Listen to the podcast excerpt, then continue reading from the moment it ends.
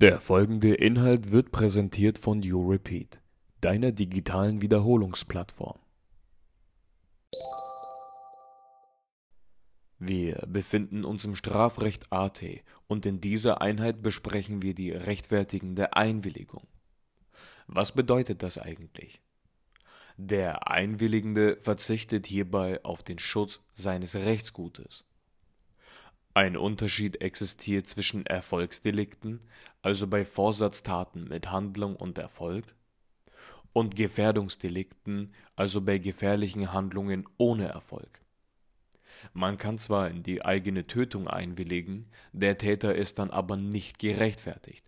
Vergleiche § 216 StGB. Dieser besagt in Absatz 1: Ist jemand durch das ausdrückliche und ernstliche Verlangen des Getöteten zur Tötung bestimmt worden, so ist auf Freiheitsstrafe von sechs Monaten bis zu fünf Jahren zu erkennen. Der Täter macht sich also trotzdem strafbar. Schauen wir uns das Aufbauschema hierzu genauer an. Für die rechtfertigende Einwilligung müssen folgende Voraussetzungen erfüllt sein. Erstens Disponibilität des Rechtsguts. Das bedeutet, dass der Einwilligende alleiniger Inhaber des verletzten Rechtsguts sein muss. Die Rechtsgüter müssen ihm alleine zustehen. Das funktioniert nur bei Individualrechtsgütern, also beispielsweise Leben, körperliche Unversehrtheit, Freiheit und Vermögen, und nicht bei Rechtsgütern der Allgemeinheit, also beispielsweise die Umwelt oder bei Straftaten gegen die Rechtspflege. Zweitens Einwilligungserklärung. Die Einwilligung muss vor der Tat nach außen entweder ausdrücklich oder konkludent kundgegeben sein und im Zeitpunkt der Tat noch fortbestehen. Es ist keine Willenserklärung notwendig, hierbei reicht eine beliebige Manifestation nach außen. Der Einwilligende muss hierbei zeigen, dass er auf sein Rechtsgut verzichtet und sich mit dem Handlungsunwert abfindet.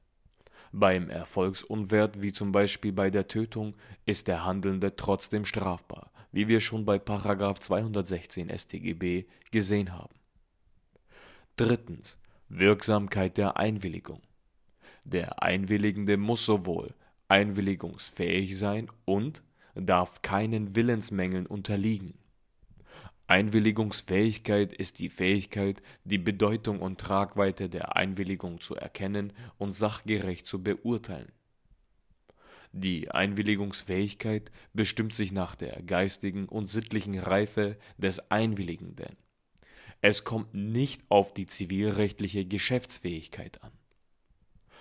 Auch wenn die rechtfertigende Einwilligung keine Willenserklärung ist, darf sie nicht unter wesentlichen Willensmängeln leiden. Sie muss ernstlich, also nicht nur zum Spaß, und freiwillig, also nicht durch Zwang, Gewalt oder Drohung erklärt werden.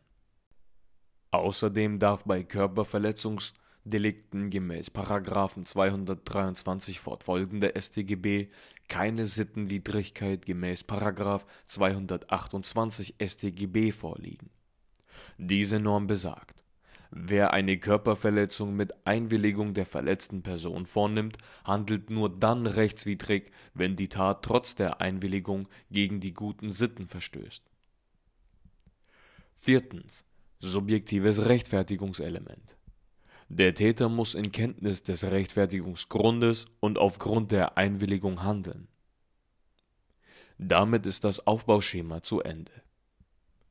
Abschließend müssen wir uns noch die Unterschiede zwischen der gerade gehörten rechtfertigenden Einwilligung und dem tatbestandsausschließenden Einverständnis anschauen.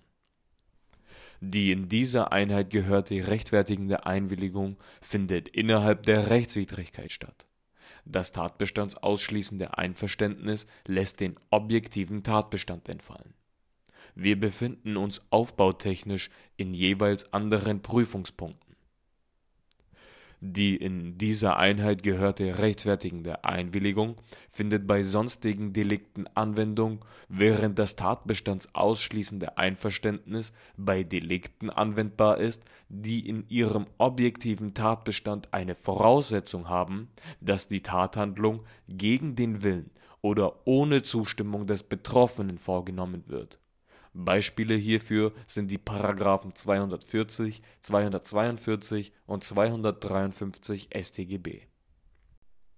Paragraph 240 Absatz 1 StGB besagt folgendes: Wer einen Menschen rechtswidrig mit Gewalt oder durch Drohung mit einem empfindlichen Übel zu einer Handlung, Duldung oder Unterlassung nötigt, wird mit Freiheitsstrafe bis zu drei Jahren oder mit Geldstrafe bestraft Nötigen heißt, das Opfer gegen seinen Willen zu einem bestimmten Verhalten zu zwingen. Die Nötigung schauen wir uns in einer anderen Einheit genauer an. Hier geht es lediglich um die Voraussetzung gegen seinen Willen. Die in dieser Einheit gehörte rechtfertigende Einwilligung setzt ein disponibles Rechtsgut voraus Jedoch ist der Verzicht auf den Schutz dieses Individualrechtsgutes unwirksam, wenn der Einwilligende wesentliche Willensmängel erleidet, wie wir vorhin schon gehört haben. Bei dem tatbestandsausschließenden Einverständnis sind Willensmängel unbeachtlich. Das bedeutet, dass das Einverständnis trotzdem wirksam ist. Damit ist die Abgrenzung zu Ende. In der nächsten Einheit geht es um die mutmaßliche Einwilligung.